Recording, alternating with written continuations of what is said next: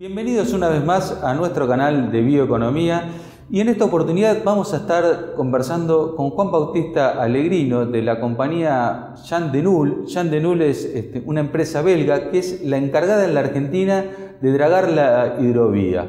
Queremos conversar con él porque hay un tema, dos temas, mejor dicho, que están eh, hoy eh, en carpeta, digamos, siguiendo de cerca, que tiene que ver la bajante del Paraná y cómo está afectando las operaciones, ¿no? sabiendo que eh, por allí pasa prácticamente el 80% de las exportaciones agroindustriales argentinas. Y también queremos conversar con él acerca de la sustentabilidad, donde eh, la industria naviera está prácticamente en el ojo de los ambientalistas. Se habla mucho de eh, los combustibles que son contaminantes en esta industria, se habla mucho de este, que eh, son un importante generador de, emisiones y sabemos que este Yandenul es un tema que le ocupa bastante, que está trabajando muy fuerte y queremos que nos cuente bien en detalle qué es lo que está haciendo y cómo ven el futuro de eh, la industria naval.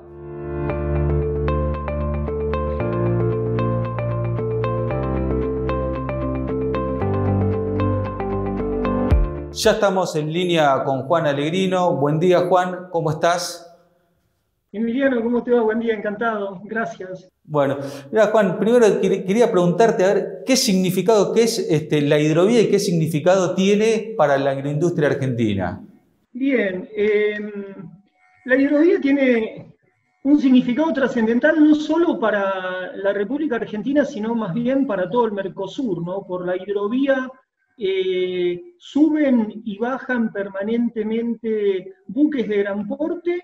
Eh, en el caso nuestro, hasta Rosario llegan los buques graneleros más importantes, pero va más allá, va hasta Paraguay, llega hasta el límite con Brasil, transportando combustibles, minerales, tanto en sentido ascendente como descendente.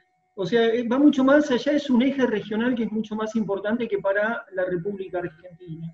Nosotros en Yandenul hace 25 años que estamos dragando la hidrovía. Eh, empezamos con este proyecto hace 25 años eh, y lo fuimos ampliando y profundizando de a poco.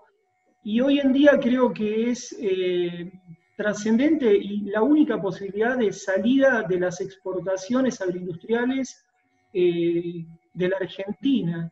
Las divisas entran con la exportación agroindustrial y sale básicamente todo por la hidrovía.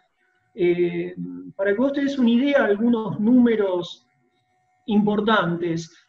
Cuando nosotros profundizamos la hidrovía de 32 a 34 pies, después de ese momento, si consideramos las 10, los 10 años siguientes, las 10 campañas de soja, trigo y maíz, encontramos que el área sembrada aumentó en 9 millones de hectáreas aproximadamente y la producción agrícola en 55 millones de toneladas, mostrando claramente cómo, eh, digamos, la logística es lo que permite o no la expansión del agro.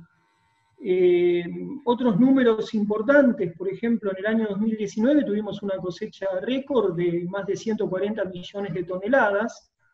Eh, el 75-80% de, de, esa producción sale por la hidrovía y lo, y lo que no sale por la hidrovía, que no alcanza a completarse por, por el calado, se termina completando en Brasil o Quequén o Bahía Blanca, pero claramente si no estuviera la hidrovía, esa cosecha hubiese sido un fracaso.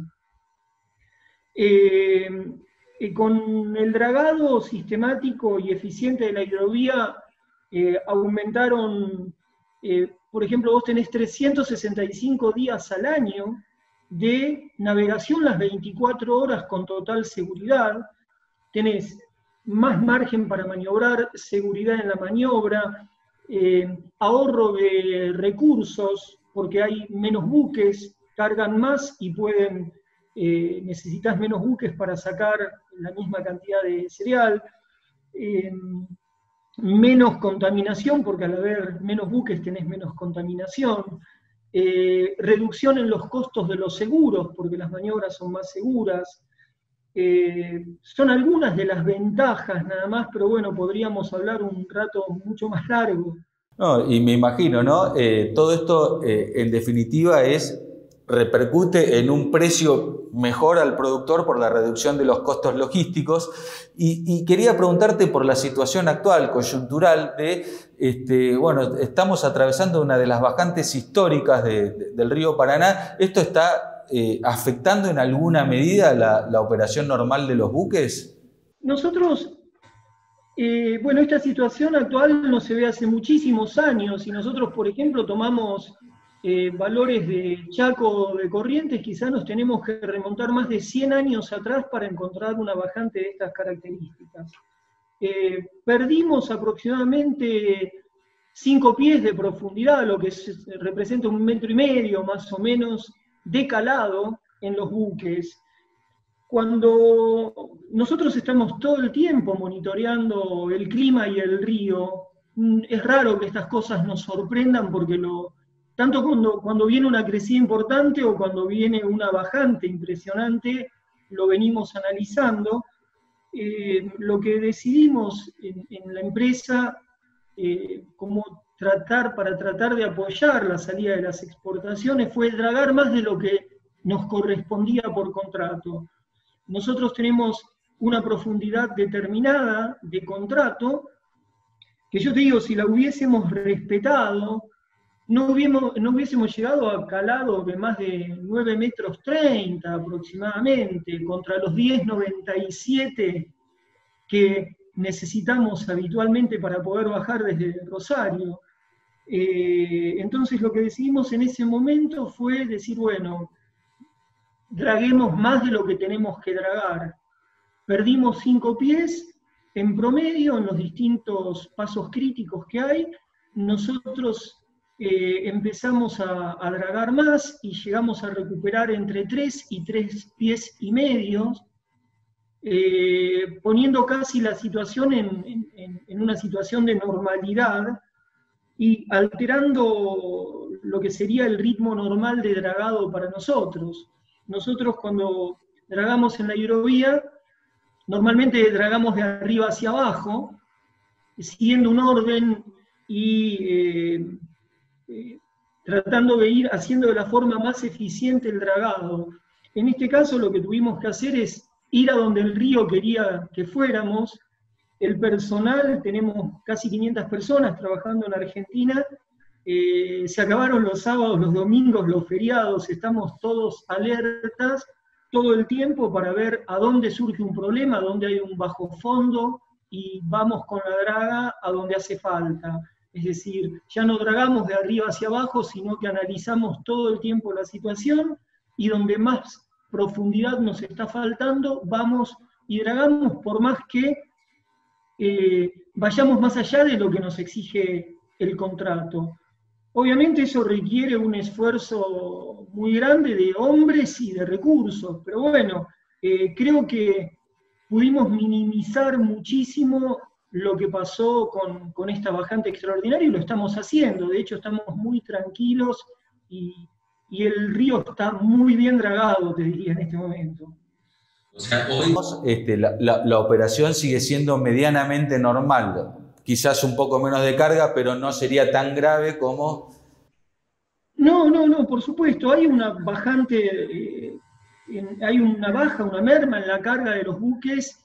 Eh, que quizás se compensa después en Quequeno, en Bahía, que quizás tienen un poco más de trabajo que lo habitual, pero la situación, lejos de irse de, las manos, eh, la pudimos llevar gracias a estos tres pies o tres pies y medio de más que dragamos en los distintos lugares. Es decir, nosotros visitamos Rosario, visitamos los distintos puertos y, realmente eh, sentimos el reconocimiento de, del y, y, de la gente, porque bueno, es un trabajo muy, muy grande el que hicimos y lo pudimos llevar adelante. Creo que no se escucha mucho, no hay un rum rum, sí hay mucho rum rum con la bajante, porque ahora se calmó un poco por el coronavirus, pero hay mucho rum con la bajante, se habla mucho, se habla todo el tiempo, bajó un poco con respecto a lo que se hablaba hace un par de meses. Fíjate que ya no está tan en los medios la bajante del Paraná, en los medios no especializados, digamos, pero, pero eso en parte creo que eh, se debe a, que pudieron salir las exportaciones, ¿no? gracias al esfuerzo que, se hizo para, poder tragar más allá de lo, de lo convenido, digamos. Juan, y te hago una, pregunta, ¿no? Eh, esto, o sea, la, bajante asociamos a este, este, cambio que se está dando en el clima, eh, cambio climático, emisiones de carbono que tanto afectan, y la industria naviera es una de las que está en la lupa por los ambientalistas, porque aproximadamente genera el 3% de las emisiones de dióxido de carbono este, globales. Y eh, bueno, y se, habla un poco de los combustibles que, son contaminantes, que tienen alto contenido de azufre, la industria se ha propuesto objetivos para ir trabajando a largo plazo. Eh, ¿Qué está haciendo Yandenul al respecto? Bien, yo eh, ahí trataría un poco de ser cuidadoso con, yo no sé si si estamos en condiciones de atribuirle al cambio climático el tema de la bajante. Porque, Emiliano, mira, si estamos hablando de que hace 100 años tuvimos niveles parecidos en el Chaco, digamos, hace 100 años había 100 años menos de emisiones y de cambio climático. O sea, eh, en ese sentido, no digo que no tenga que ver el cambio climático ni el calentamiento global, pero me parece que eso requiere un estudio que, va muchísimo más allá quizá de lo que podemos conversar ahora o una discusión técnica mucho más amplia. Sí, eh, me parece que uno, de los pilares de Ian de Null a nivel mundial, no solo en la Argentina, eh, es el tema de la sustentabilidad.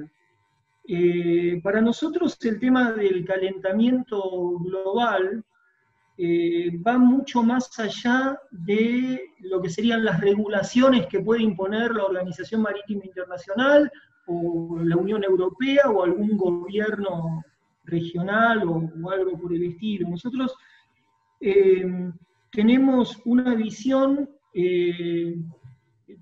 en, nuestra compañía, en nuestro grupo, que tiene que ver, la sustentabilidad es uno de los pilares de la empresa. Eh, nosotros vemos el tema del calentamiento global con una preocupación mucho más grande, eh, pensamos eh, más allá, pensamos en lo que le pasa a la gente y lo que le pasa al planeta, básicamente. entonces, en nuestra visión más amplia lo que tratamos de hacer es de buscar soluciones eh, que tengan que ver con desarrollos tecnológicos que nos permitan resolver el problema, más que quedarnos en el estándar que nos puede imponer la OMI, por ejemplo. Eh, en ese sentido, eh, los, los biocombustibles para nosotros representan una gran solución en la etapa de transición en la transición a lo que van a ser los combustibles del futuro. Tal vez me imagino dentro de varios años buques navegando con propulsados por hidrógeno, eh, sin contaminación. Eh, pero bueno, en la transición, ¿qué es lo que hacemos? Eh, hay una...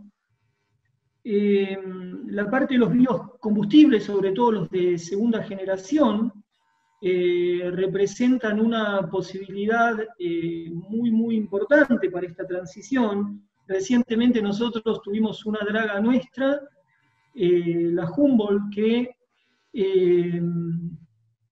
tuvo un récord de 2.000 horas seguidas navegando con biocombustibles, con un fuel oil especial para buques marinos, este combustible fue desarrollado especialmente en, Inglaterra y bueno, eh, la operación de esta draga fue, eh, nosotros normalmente cargamos de combustible, nos vamos a trabajar y vamos haciendo distintas eh, tareas hasta que tenemos que volver a cargar combustible. Estuvo casi 90 días operando, dragando y con combustible obtenido a partir de la biomasa. Para nosotros esto es fundamental, pero no solo nos involucra a nosotros, ¿no? Esto también, este esfuerzo tendría que llegar a nuestros clientes, a nuestros gobiernos, porque, eh, por ejemplo, si nosotros quisiéramos utilizarlo hoy en la Argentina, no lo tenemos disponible, no lo podemos traer de Inglaterra para acá, o sea, exige un desarrollo eh, y costos que eh, están muy atrás de lo que serían los combustibles fósiles hoy en día, como el diésel, por ejemplo. Eh, pero bien, entonces, buscando soluciones, innovaciones, ¿cómo pensamos? Pensamos, bueno, biocombustibles hay que seguir trabajando, hay que seguir invirtiendo para poder desarrollarlos y que sean la, la transición hacia los combustibles limpios. ¿no?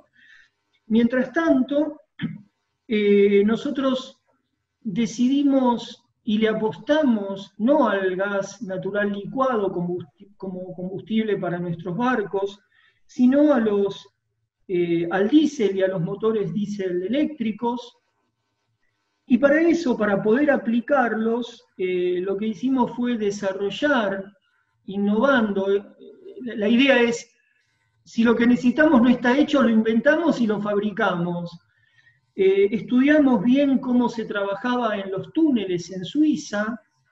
Eh, Suiza tiene una historia de túneles eh, muy importantes, donde cómo hacen ellos para sacar las emisiones sin que se contamine el medio ambiente. Y a partir de eso diseñamos, lo aplicamos a la industria marítima y diseñamos un sistema de filtros de ultra baja emisión y empezamos a equipar a todos nuestros buques nuevos con este sistema de filtros. Acá yo quiero marcarte una diferencia que es esencial. Por un lado vos tenés las regulaciones de la Organización Marítima Internacional.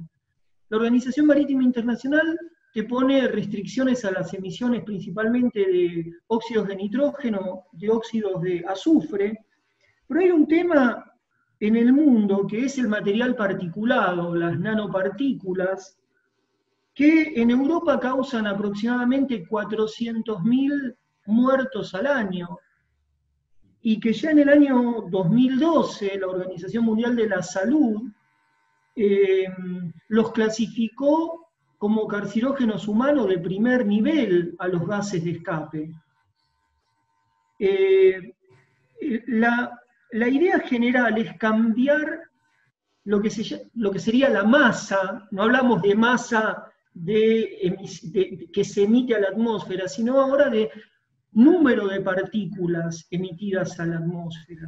Estas nanopartículas, que la mayoría de ellas son invisibles, permiten alojar o usan, eh, son caballos de Troya para virus, para eh, distintas alergias que se pueden generar. Entonces, eh, lo que decidimos fue tratar de eliminar las emisiones de nanopartículas más en línea con lo que serían los estándares de la Unión Europea, los estándares 5, de la etapa 5 de la Unión Europea. Eh, con nuestros nuevos buques ULEV con B corta, que sería de ultra bajas emisiones en inglés, eh, son esos buques fáciles de identificar, tienen, si ustedes ven en la pantalla que está atrás mío, esos em, compartimientos azules que se ven atrás, ese es el sistema de escape que básicamente y muy sintéticamente eh, funciona utilizando catalizadores en base a urea que permiten em, retener los óxidos de nitrógeno, eliminar las emisiones de óxidos de nitrógeno. Esta retención de los óxidos de nitrógeno hace que la combustión sea más eficiente, por lo cual terminás liberando menor cantidad de carbono al ambiente.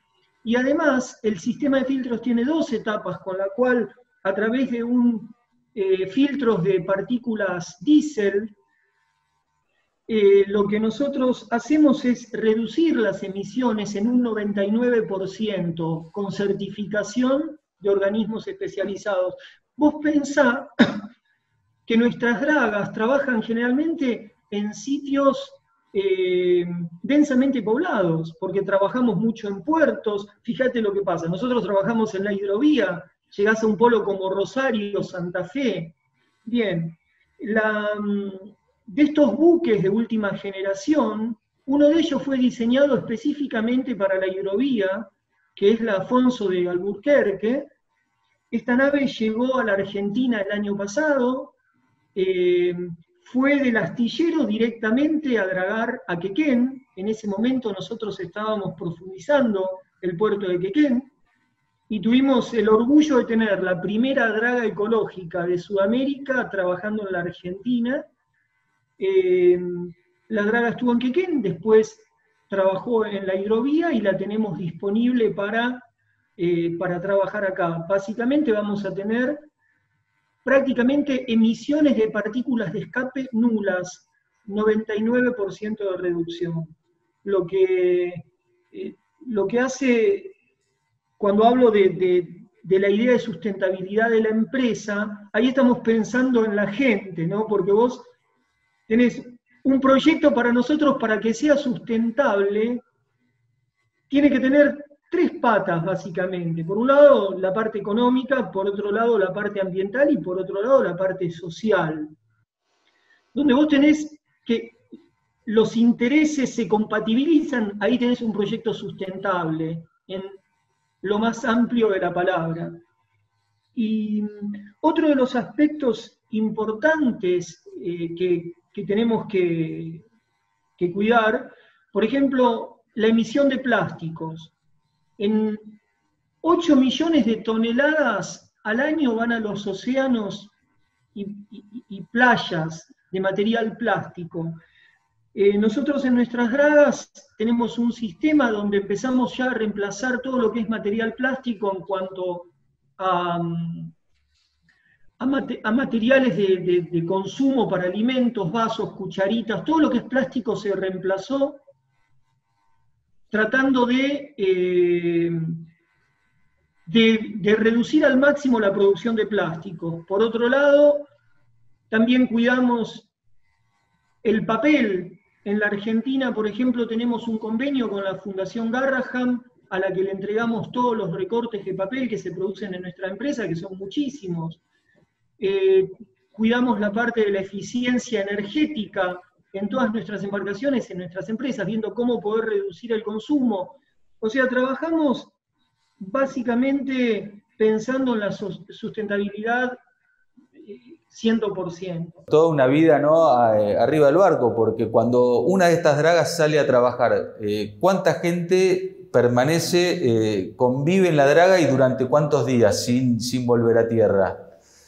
Y más o menos vos tenés que suponer una tripulación de 20, 30 personas, eh, y quizá pasan eh, 7 semanas, casi 30 días, 40 días a bordo, bajan y la, y la draga sale y vuelve a tocar tierra para hacer combustible o mantenimiento rápido y vuelve a salir. O sea, esa gente está todo el tiempo a bordo.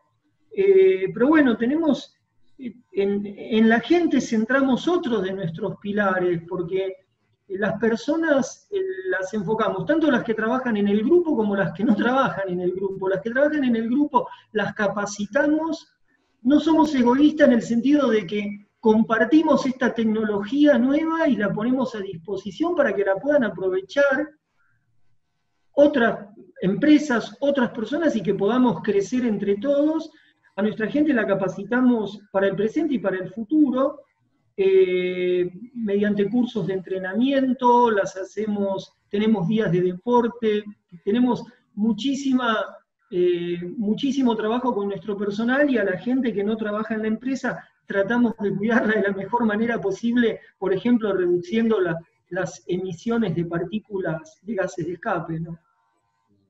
Juan, te agradecemos muchísimo por, este rato, por tus conceptos, por este, mostrarnos la, importancia de la hidrovía y, cómo es este, toda la operatoria, las personas este, y todo lo que se hacen por la sustentabilidad, la verdad que es impresionante.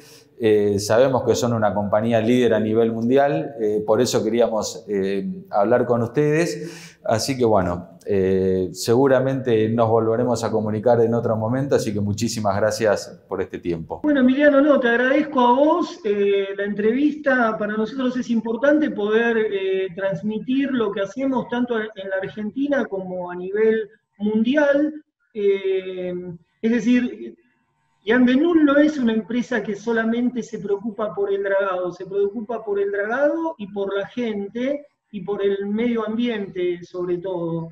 Eh, la sustentabilidad la, entendemos desde la acepción más amplia de la palabra y bueno, eso, la posibilidad de poder explicarlo y contar un poquitito lo mínimo que hacemos eh, es, muy importante para nosotros, así que muchas gracias. Bueno, tuvimos la verdad que unos conceptos este, muy interesantes de Juan Alegrino, queremos agradecerle personalmente a él y a Jean Denul por, este, por habernos este, dedicado este tiempo.